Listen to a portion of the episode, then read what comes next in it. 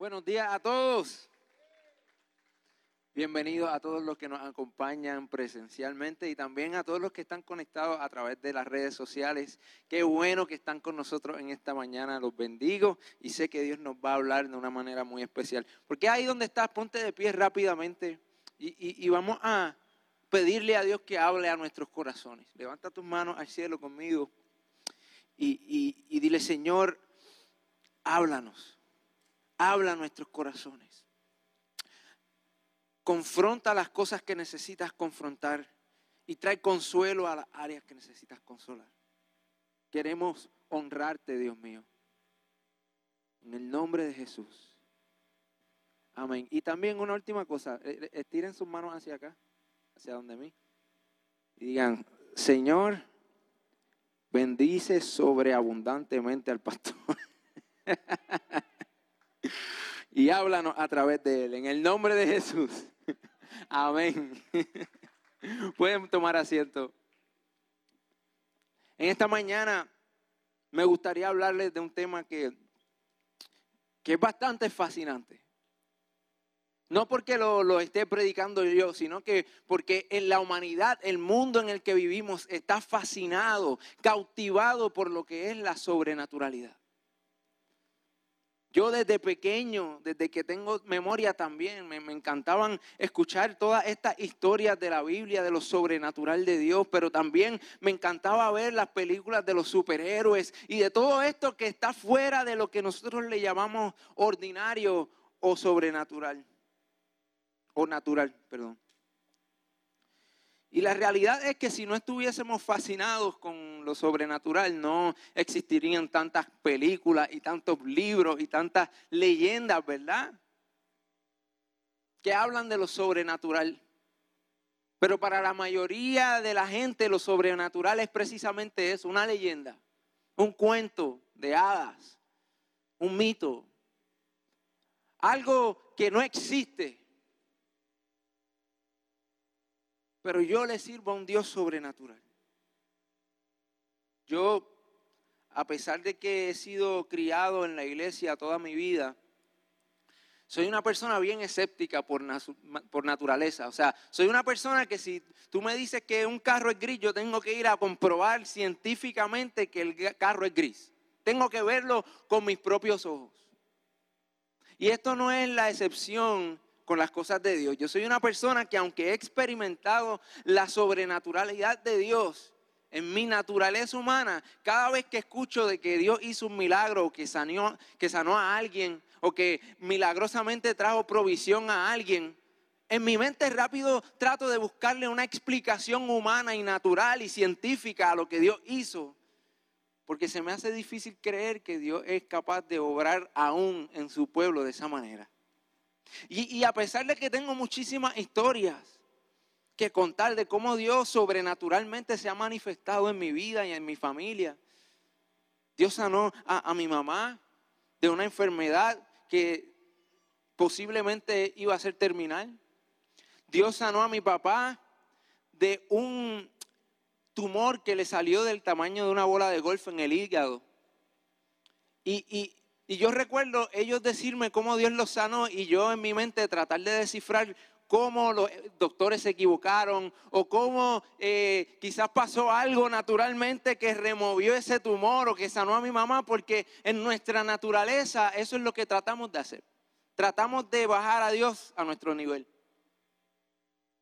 La realidad es que, para hacerle la historia larga, corta, mi, mi papá, como les dije, le salió un tumor del tamaño de una bola de golf en su hígado. Tuvo tres diagnósticos diferentes. Tres doctores diferentes lo vieron. Uno de los mejores doctores de Colombia, que es amigo de mi papá, lo vio también. Y los tres dijeron lo mismo. Necesitamos operarte. El día antes de su operación, el médico le dijo, vamos a verificar cómo está todo, si ha crecido el tumor o si tenemos que hacer algunos ajustes en la operación. Y para su sorpresa, el tumor no estaba ahí. Para su sorpresa, había como una cicatriz. Como si ya lo hubieran operado. Y yo, Aunque sé que Dios opera de esa manera, el enemigo siempre trata de llevarte a que se confundieron los doctores o lo que sea. Yo recuerdo una experiencia que tuve cuando tenía alrededor de 16 años. Estaba empezando a cantar, a tocar la guitarra y me invitaban a diferentes iglesias con, eh, para los grupos de jóvenes y eso. Y nosotros llegamos a este lugar, habían como 25 jóvenes reunidos y montamos nuestro equipo, montamos la batería, yo tomé la guitarra, comenzamos el servicio y, ahí no se paraba ni un pelo. La gente me estaba mirando como muchos de ustedes me están mirando ahora. Ningún tipo de emoción. Esos jóvenes parecía que no querían estar allí. Y como a la tercera canción, yo me propuse dentro de mí mismo decir, ¿sabes qué? Yo no estoy aquí por ellos. Yo le canto al Dios que me dio la vida, que me dio el talento, el que merece mi adoración, a Él yo le canto. Y cerré mis ojos y comencé a cantar la canción que dice, vine a adorarte, vine a exaltarte. Y, comencé a cantar esta canción con mis ojos cerrados. Y a mitad de la canción abro mis ojos y para mi sorpresa todos los jóvenes estaban en el piso. No porque yo cantara lindo, porque créame, no fue por eso. Sino porque Dios estaba manifestando su presencia en ese lugar. Y yo miré al bajista y me doy cuenta que en el piso no hay nadie cantando, que yo no estoy cantando, pero estoy escuchando una coral de voces que está cantando esta canción. Vine a adorarte, vine a exaltarte. Vine a decir que eres mi Dios. Y el bajista me está mirando y me dice, tú estás escuchando lo que yo estoy escuchando. ¿Y saben lo que yo pensé en ese momento? Yo dije, algo tiene que haber aquí en la acústica de este edificio y está rebotando el sonido de cierta manera que se escucha como una coral. Mi, mi primer pensamiento, a pesar de la evidencia de lo que estaba sucediendo, no fue pensar que, los ángeles estaban acompañándonos en esta canción, sino que había una anomalía en la acústica de este lugar y por eso se estaba reproduciendo este sonido. Y no fue hasta después del servicio que alguien vino donde nosotros con una cámara de estas camcorders, que cuando eso el celular no tenía cámara, y nos enseña la grabación y las voces se escuchan claritas, claritas. Y ahí me di cuenta de que Dios se estaba moviendo de una manera sobrenatural. Y nosotros, los cristianos, o sea, ustedes, yo no soy el único culpable de esto. Vamos a ser honestos. La mayoría de nosotros cuando escuchamos de que Dios sanó a un amigo o que hizo un milagro o, o, cualquier cosa sobrenatural, lo primero que pensamos es que es mentira, es que son fanáticos, es que no están diciéndote la verdad. Lo último, la, última opción en nuestra mente es que realmente Dios se movió sobrenaturalmente. Yo conté en el primer servicio de cómo el miércoles eh, hicimos una oración por sanidad y justo antes de hacer esta oración por sanidad, yo le pregunté a la iglesia, ¿cuántos creen que Dios tiene el poder para sanar? Y todo el mundo levantó la mano, todo el mundo. Y cuando terminé la oración hice la pregunta, ¿alguien recibió sanidad? ¿Alguien eh, se siente mejor. Y, las caras de la gente era como que no podían creer que yo estaba preguntando eso. Y, y sí, hubieron dos sanidades el miércoles. Para la gloria de Dios, eso no lo hicimos nosotros, eso lo hace el Espíritu Santo. Pero, pero la reacción natural de nosotros es como que sí, creemos que Dios lo puede hacer, pero dudamos que realmente lo hace. Dudamos que realmente Dios sigue haciendo milagros y sigue moviéndose en lo sobrenatural. Y hoy yo quiero decirte que lo sobrenatural es lo natural para Dios. Lo que es sobrenatural para nosotros es completamente natural para Dios. Como para nosotros es natural caminar y hablar y, y comer y tomar agua, para Dios hacer milagros, eso es completamente natural para Él. Y que el mundo espiritual existió, existió mucho antes que el mundo físico. Y por eso es mucho más real aún que lo físico. Porque la palabra de Dios dice que nosotros vamos a seguir viviendo para la eternidad, por la eternidad. En el mundo espiritual, este mundo se va a acabar. Lo físico termina, lo espiritual no. Entonces, la realidad de lo espiritual es mucho más evidente, aunque no lo queramos ver, que lo mismo físico. Y las repercusiones que, que tiene cuando las cosas se mueven en lo espiritual se ven aún en el ambiente físico. Aunque estemos en negación y aunque no lo queramos ver. Si yo les llevo a contar de la historia de cómo yo he visto a Dios moverse y cómo Dios, aún a través de mi familia, mi, hermano eh, ha sido misionero por mucho tiempo, él fue a África hace unos años y me contó de esta experiencia que tuvo en una isla en África que literalmente todo el mundo allí lo que hace es vudú y brujería y hay cuatro loqueras demoníacas, pero ¿cuántos saben que donde abunda el pecado sobreabunda la gracia? Y mi hermano literalmente me dijo que, tuvo esta experiencia. Y, para los que conocen a mi hermano saben que él no es una persona tampoco muy mística, él es una persona común y corriente y de hecho cuando él habla de parte de Dios tampoco usa mucho lenguaje religioso, él es una persona bien sencilla y bien centrada. Y él me cuenta esta historia que, eh, de esta persona, este niño que tenía una enfermedad que literalmente su cara estaba distrofiada y era como si tuvieran, perdonen lo, eh, gráfico, perdón, pero era como si tuviera gusanos comiéndole la piel. Entre la piel y, sus huesos habían gusanos. Y tenía herida abierta. O sea, este niño llegó a donde el grupo de misioneros en una condición bien, bien fea. Y mi hermano dice que él le puso las manos encima y hizo lo único que él sabía hacer en el nombre de Jesús, se sano. Y que frente a sus ojos el rostro de este niño se transformó y quedó completamente sano, sin llaga, sin nada, completamente sano. Y les digo esto, aunque sé que muchos eh, dudan de lo que estoy diciendo, y está bien, porque yo fui uno de esos. Pero les digo esto, porque para los que creen nada es imposible. Para nuestro Dios nada es imposible. Y que lo sobrenatural para el hombre es lo natural del Dios que nosotros le servimos. Y yo le quiero hacer una pregunta hoy.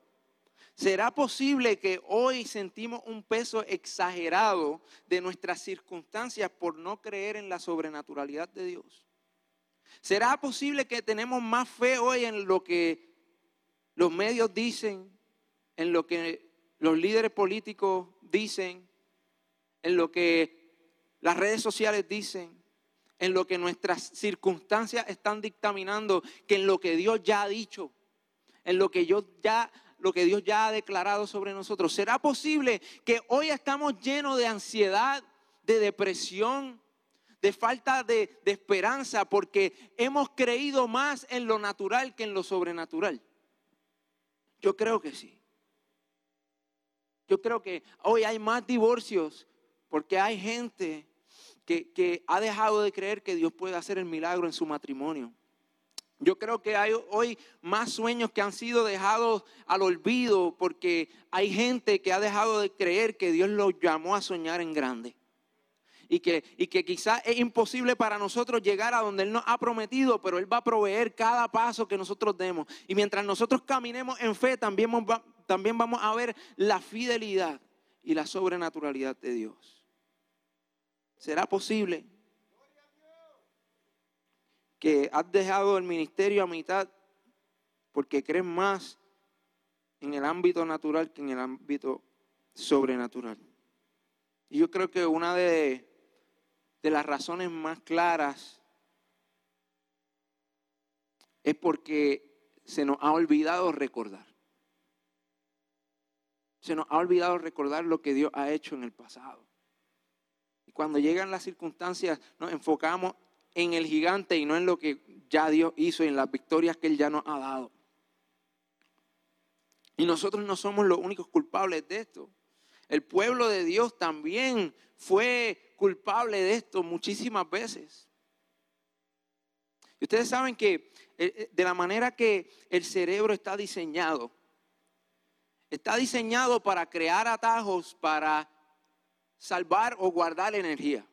Por eso es que a veces uno ve una palabra así rápida y aunque no la viste más de un segundo, sabes lo que dice, porque el cerebro ya la has visto tantas veces que el cerebro ha hecho un atajo de que cuando tú veas esos simbolitos, sabes que es esa palabra. Y de la misma manera funciona nuestro pensamiento. Cada vez que llegue una circunstancia a nuestra vida, si nosotros escogemos pensar en lo negativo, cada vez se va a hacer más fácil y nuestro cerebro va a ser un atajo para que cuando llegue una circunstancia, automáticamente nuestro pensamiento va a ser negativo. Por lo contrario, si nosotros escogemos pensar en la fidelidad de Dios y recordar lo bueno que Él ha sido cuando llegan las circunstancias, cada vez que llega una circunstancia se nos va a hacer más fácil ir a este lugar, de, no, no de positividad, sino de creer y de fe en la sobrenaturalidad de Dios. Y el, y el pueblo de Dios, el pueblo de Israel, cometió este error demasiadas veces. Ellos vieron cómo Dios los sacó con poder de Egipto, cómo abrió el mar rojo en dos para que ellos caminaran en tierra seca. Vieron la columna de nube de día y la columna de fuego de noche.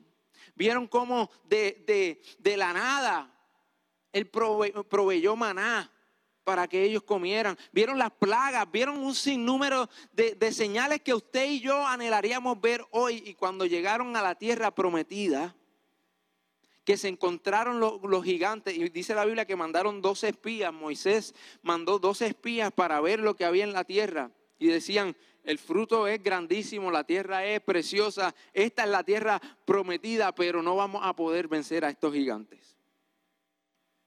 Los únicos que recordaron lo que Dios ya había hecho fueron Caleb y Josué. Que dijeron, es verdad, son grandes los gigantes, pero si Dios nos libró de Egipto y si proveyó en el desierto y si ha hecho todos estos milagros, si hasta aquí me ha traído Dios, no me va a abandonar.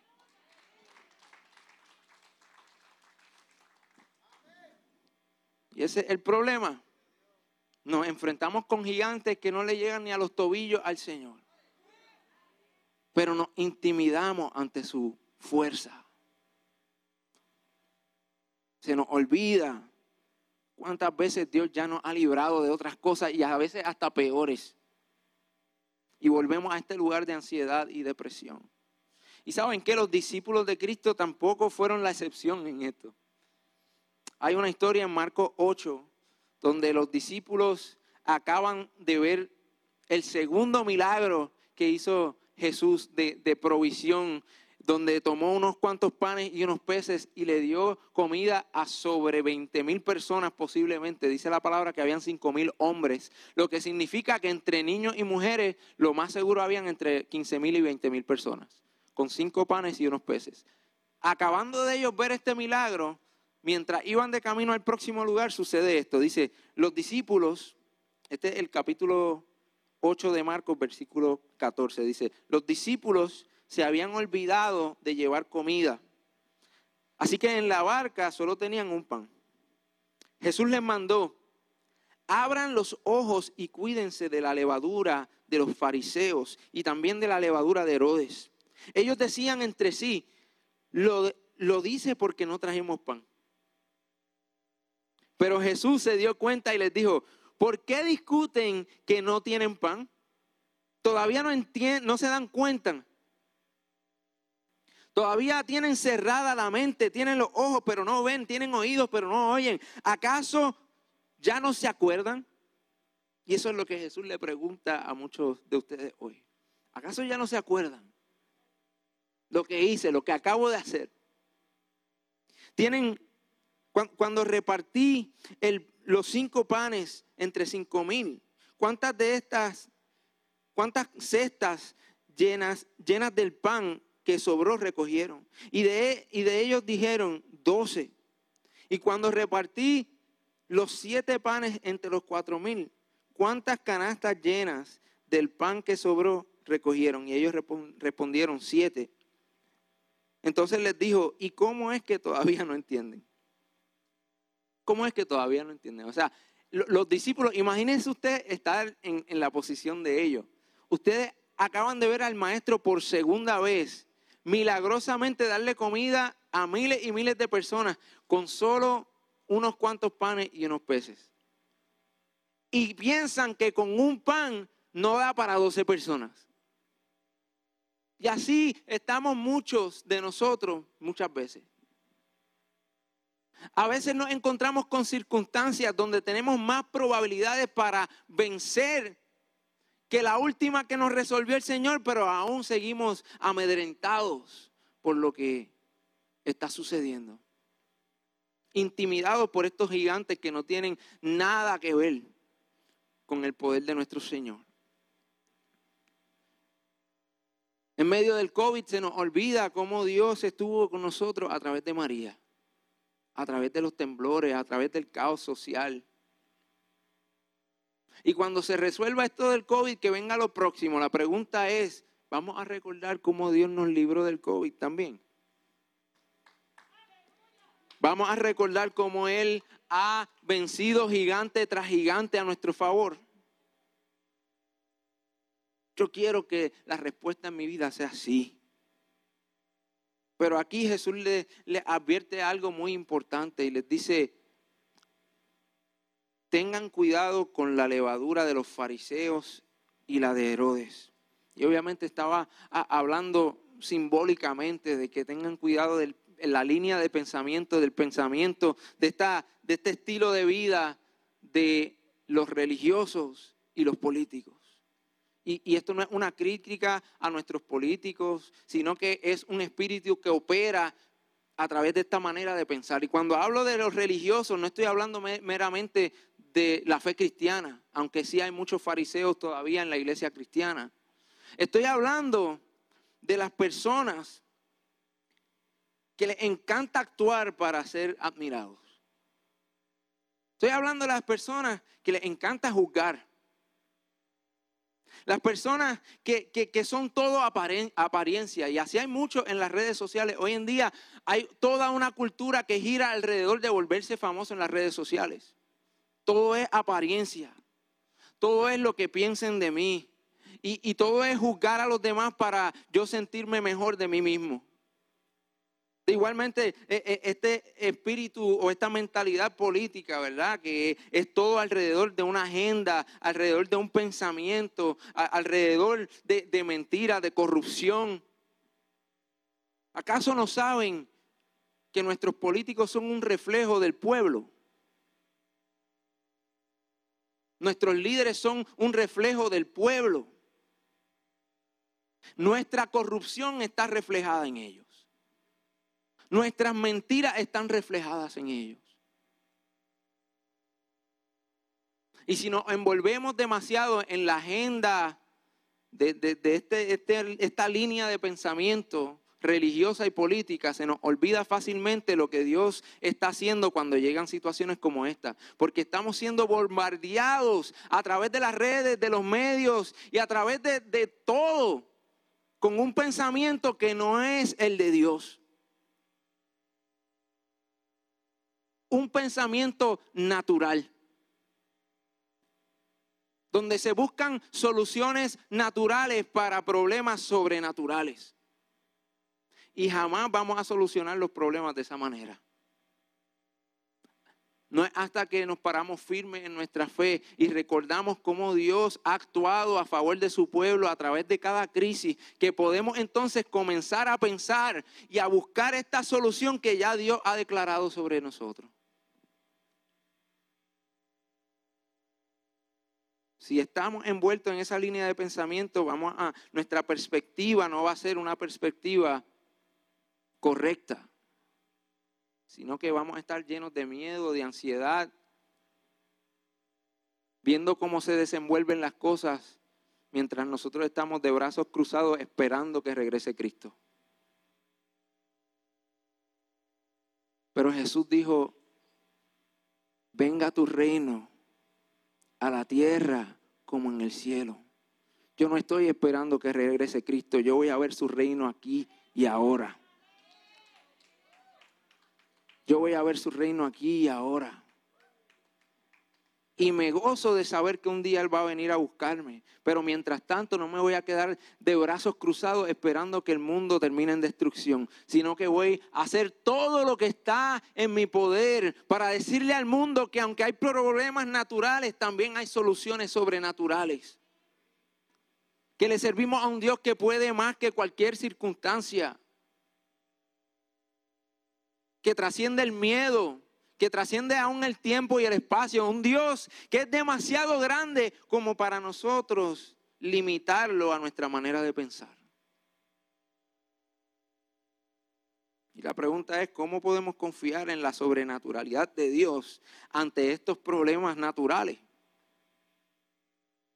¿Cómo podemos eh, eh, estar seguros de que en cualquier momento, de una manera u otra, Dios va a traer la redención, Dios va a traer eh, eh, la liberación. Dios va a traer la solución. El COVID tiene fecha de expiración. El que no tiene fecha de expiración se llama Jesucristo.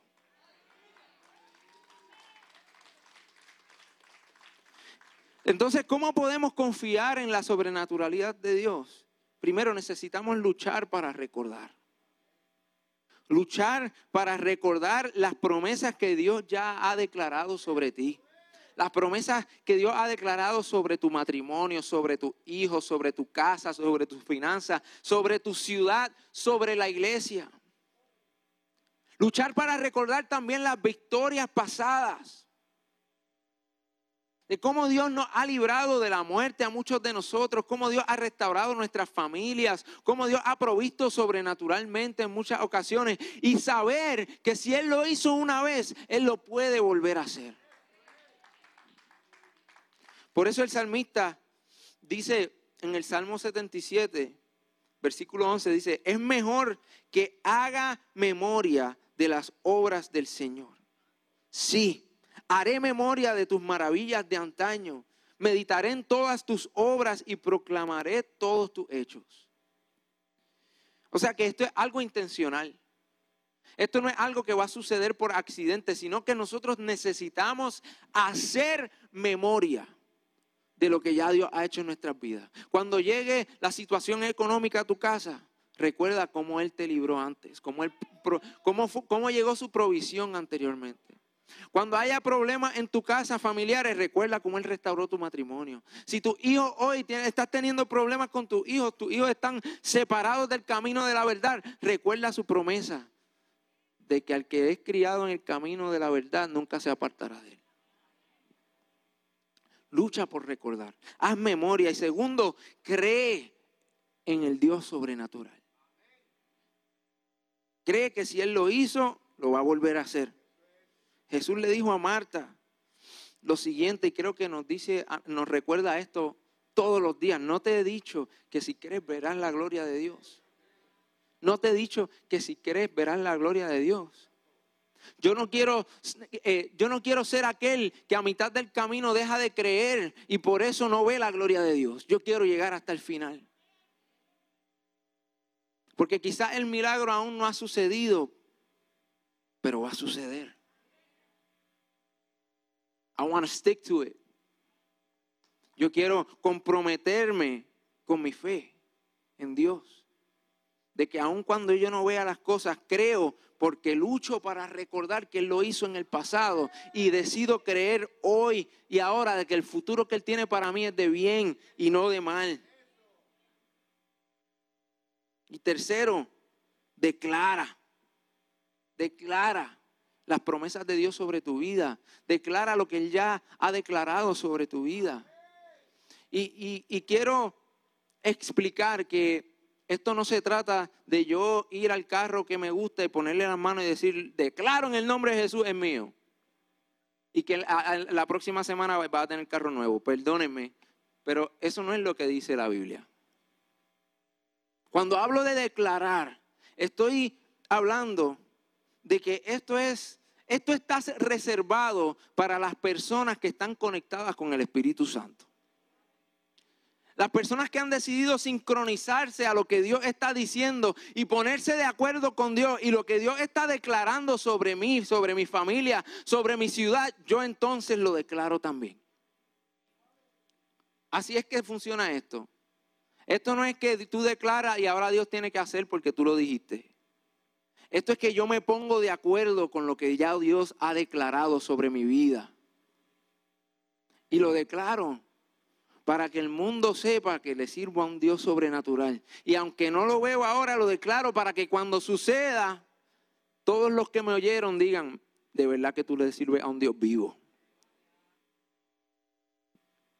Esto no se trata de caprichos, esto se trata de propósito.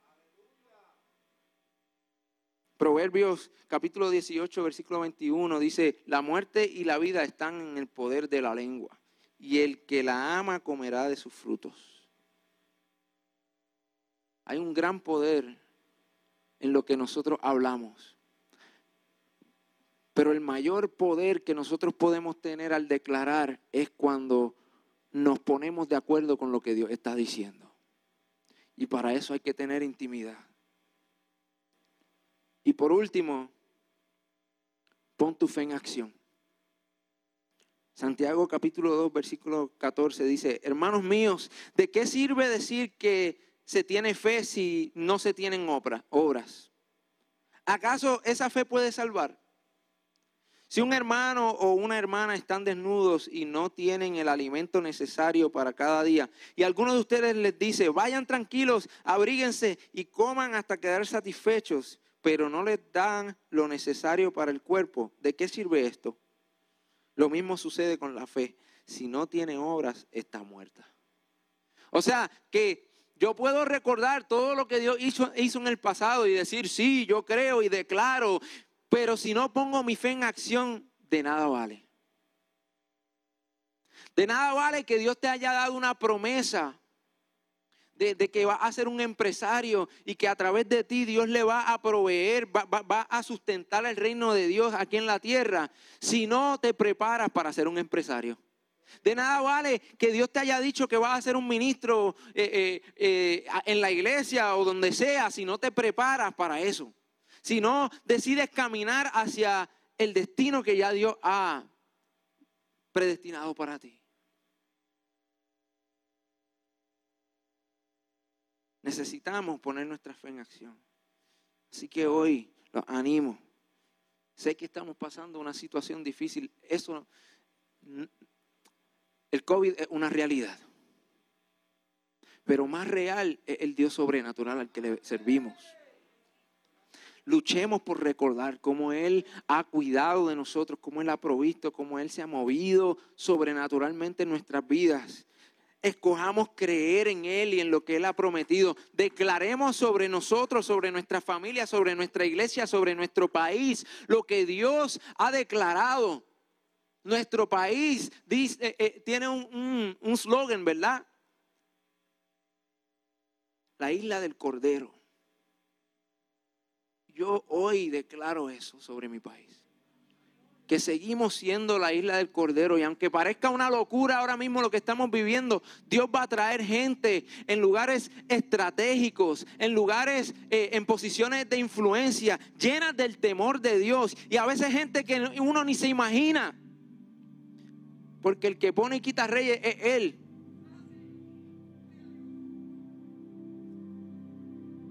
Nuestro país es para Cristo. Nuestra ciudad es para Cristo. Ahora accionemos nuestra fe y hagamos nuestra parte para que esto se lleve a cabo. Ponte de pie conmigo en esta mañana.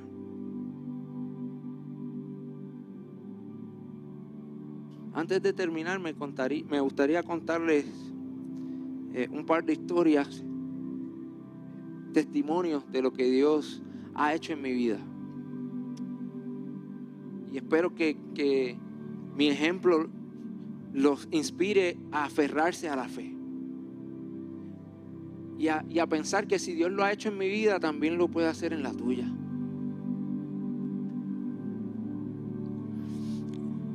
Cuando mi esposa y yo estábamos en Nueva York, nosotros teníamos un carro muy viejo y estaba bastante maltratado.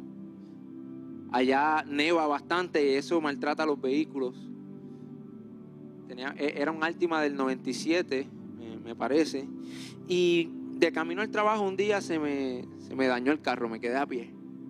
Y yo me bajé del carro y la realidad es que no tenía el dinero para arreglarlo. Y allá es mucho más caro que acá también. Yo no tuve de otra que, que ponerle las manos encima al carro y empezar a orar. Y decir, Señor, yo necesito que tú hagas un milagro porque yo no tengo el dinero. Pero la cosa es que muchas veces nosotros esperamos que Dios haga el milagro a nuestra manera. Y quizás el milagro que Dios tiene para ti tiene la solución correcta, pero no es el milagro que tú estás esperando. Pero el fin es el mismo. Y eso fue lo que me pasó a mí. Mientras yo estoy orando, el Espíritu Santo me dice que le haga una llamada a alguien que yo no hablaba con él hace años. Hace años. De hecho, no sabía ni siquiera si tenía su número en mi teléfono. Y yo dije, bueno, ¿qué, tengo que perder? Agarré mi teléfono, empecé a buscar y conseguí el nombre de esta persona y lo llamé. Y él me contesta, Onis, ¿qué, qué, qué casualidad que me estás llamando. He estado por llamarte. Resulta que ahora yo soy el CEO de una compañía disquera para la cual yo escribí canciones y me debían unas regalías. Y yo me quedé, uh, ok, pues envíame el cheque, que es lo que normalmente hacen, te envían un cheque. Y me dijo, ¿qué, qué banco tú tienes? Eh, pues yo le digo, Bank of America, es el que yo tenía allá. Y él me dice, bueno, eh, nosotros tenemos nuestra cuenta también con ellos, te voy a hacer una transferencia ahora mismo. Y resulta que era exactamente lo que necesitaba para arreglar mi carro. Usted puede pensar que esto es casualidad y yo le respeto su opinión, pero la realidad es que yo le sirvo a un Dios sobrenatural, que provee sobrenaturalmente, que sana sobrenaturalmente, que rescata y restaura sobrenaturalmente. Y compartía con el primer servicio que el hecho de que mi esposa y yo estemos aquí hoy unidos es un milagro de Dios nosotros estuvimos al punto del divorcio y lo que nos salvó fue un milagro de Dios. En nosotros poner nuestra confianza en de que Él podía redimir nuestros errores y que podíamos amarnos como aún más de lo que nos amábamos antes. Él lo puede hacer en tu matrimonio también. Él lo puede hacer con tus hijos también. Él puede proveer a tu casa también. No te des por vencido. Sigue creyendo. Escoge recordar. Lucha por recordar. Cree. Declara la verdad de Dios sobre tu vida y acciona tu fe. Y hoy me gustaría orar para aquellos, por aquellos que necesitan un milagro. Efesios 2, eh, capítulo 2, versículo 6 dice, que Dios nos ha sentado en lugares celestiales justo con Cristo. Es tiempo de entender que lo natural no define el destino de los hijos de Dios. Porque Él es un Dios sobrenatural y nos ha sentado no en lugares terrenales, no en lugares naturales, sino en lugares celestiales junto con Cristo. Ahí donde estás, si tú necesitas un milagro o alguien que tú conoces necesita un milagro, levanta tu mano. Y vamos hoy a orar creyendo en el Dios sobrenatural. Quizás hoy tú no ves salida, quizás hoy tú no ves esperanza, pero Dios es la esperanza. Él no se ha olvidado de ti. Él ha prometido estar contigo hasta el fin del mundo. Que pongámonos de acuerdo con Dios y declaremos su verdad. Padre, tu palabra dice que por tu llaga hemos sido curados. Nosotros creemos, nosotros sabemos que tú eres el Dios que sana. Y ahora en el nombre de Jesús, Espíritu Santo, yo te pido que traigas sanidad física a aquellos que están enfermos en esta mañana. Aún aquellos que nos están viendo a través de las redes sociales, que tú traigas sanidad al que necesite. Quizás hoy están orando por un familiar que necesita sanidad. En el nombre de Jesús declaramos sanidad sobre sus vidas. Declaramos que sus vidas van a ser testimonios de tu sobrenaturalidad aquí en la tierra, Señor. De tu amor, de tu fidelidad. En el nombre de Jesús. Oramos también por aquellos matrimonios que hoy están al borde del divorcio, Señor te pido que como lo hiciste conmigo, lo hagas de nuevo con ellos, Señor. En el nombre de Jesús, reprendemos el espíritu de divorcio. En el nombre de Jesús te pedimos, Señor, que tú traigas claridad, Padre Santo, que tú redargullas los corazones que necesitas redarguir, Padre Santo, en el nombre de Jesús. También oramos por aquellos que necesitan un trabajo. Yo te pido, Señor, que tú proveas en el nombre de Jesús el trabajo que necesitan que tú proveas sobrenaturalmente aún si tienen una necesidad inmediata, Señor. Que tú muevas tu ficha, Señor, para proveer a cada familia, a cada hogar, Señor. Tu palabra dice que nunca he visto un justo desamparado ni simiente que mendigue pan, Señor. Nosotros somos tus hijos y tú tienes promesa de provisión con nosotros. Padre, también te pido por aquellos que puedan estar viviendo en ansiedad, en depresión. En el nombre de Jesús reprendemos el espíritu de ansiedad y depresión y declaramos paz, la paz que sobrepasa todo entendimiento en el nombre de Jesús. Ahora mismo inunda cada hogar, cada vida, cada corazón en el nombre de Jesús. Esta circunstancia, el COVID, el miedo, no va a determinar nuestra fe. ¿Quién eres tú? Es lo que determina lo que creemos, Señor. Confiamos y descansamos en ti. En el nombre de Jesús. Amén. Todos puestos de pie por un segundo más. Hace alrededor de 12 años yo entré en un lugar muy parecido a este. Me senté en la última fila y hice, e hice la oración más irreverente que yo he hecho en mi vida. Le dije, Señor, si tú no me hablas hoy, yo me voy a olvidar de todo lo que me han enseñado de pequeño y voy a vivir para mí. El servicio no había empezado, o sea, todavía tenían la musiquita de fondo. El pastor salió de la nada, agarró un micrófono y me llamó por mi nombre. Y me dijo, por una semana había estado orando por ti todas las noches. No sabía por qué, pero el Señor me acaba de revelar por qué pasa. Para mi sorpresa, cuando llegué al frente, que pensé que iba a hablar de todos los pecados que estaba cometiendo en ese momento, Él me habló cosas que solo yo sabía, pero me, habló también del futuro que tenía para mí. Y hoy Él lo está cumpliendo. Si tú estás aquí y tú no conoces al Señor Jesús, si tú estás viéndonos a través del internet y tú no conoces al Señor Jesús, Él te está llamando hoy el Dios sobrenatural ha interrumpido lo natural para hacer una cita contigo Porque Él te ama.